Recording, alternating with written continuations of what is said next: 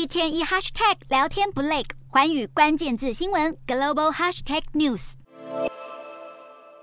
刚落幕的中国第十四届全国人民代表大会确立了新一届的领导班子。国务院总理毫无意外的由李强接任，而新官上任的他也为了中国经济擘画蓝图。李强强调经济稳定发展的重要性，也对中国经济回升充满信心。另外，有学者就中国国家主席习近平的公开言论以及新政府的人事布局分析，中国实际上是在暗中打造新的战时经济体制。其中一个原因脱离不了中方从去年底开始在各地挂牌的国防动员办公室。学者就认为，这个发改委其实就是计划部门。习近平想要重启计划经济，政治与经济权力一把抓。未来若发生战争，军队需要的后勤物资，发改委就能出面调配，保障供给。为了配合中国可能发生的备战动员，战时经济体制不可或缺的粮食生产。而李强也在日前特别提到这一点。学者提到，战时经济体制也预告台海战争的可能性继续增加。美国国家情报办公室报告已经警告，坐稳第三担任国家主席任期的习近平，在未来数年内将会继续对台湾施压，不会放弃掠夺我国的野心。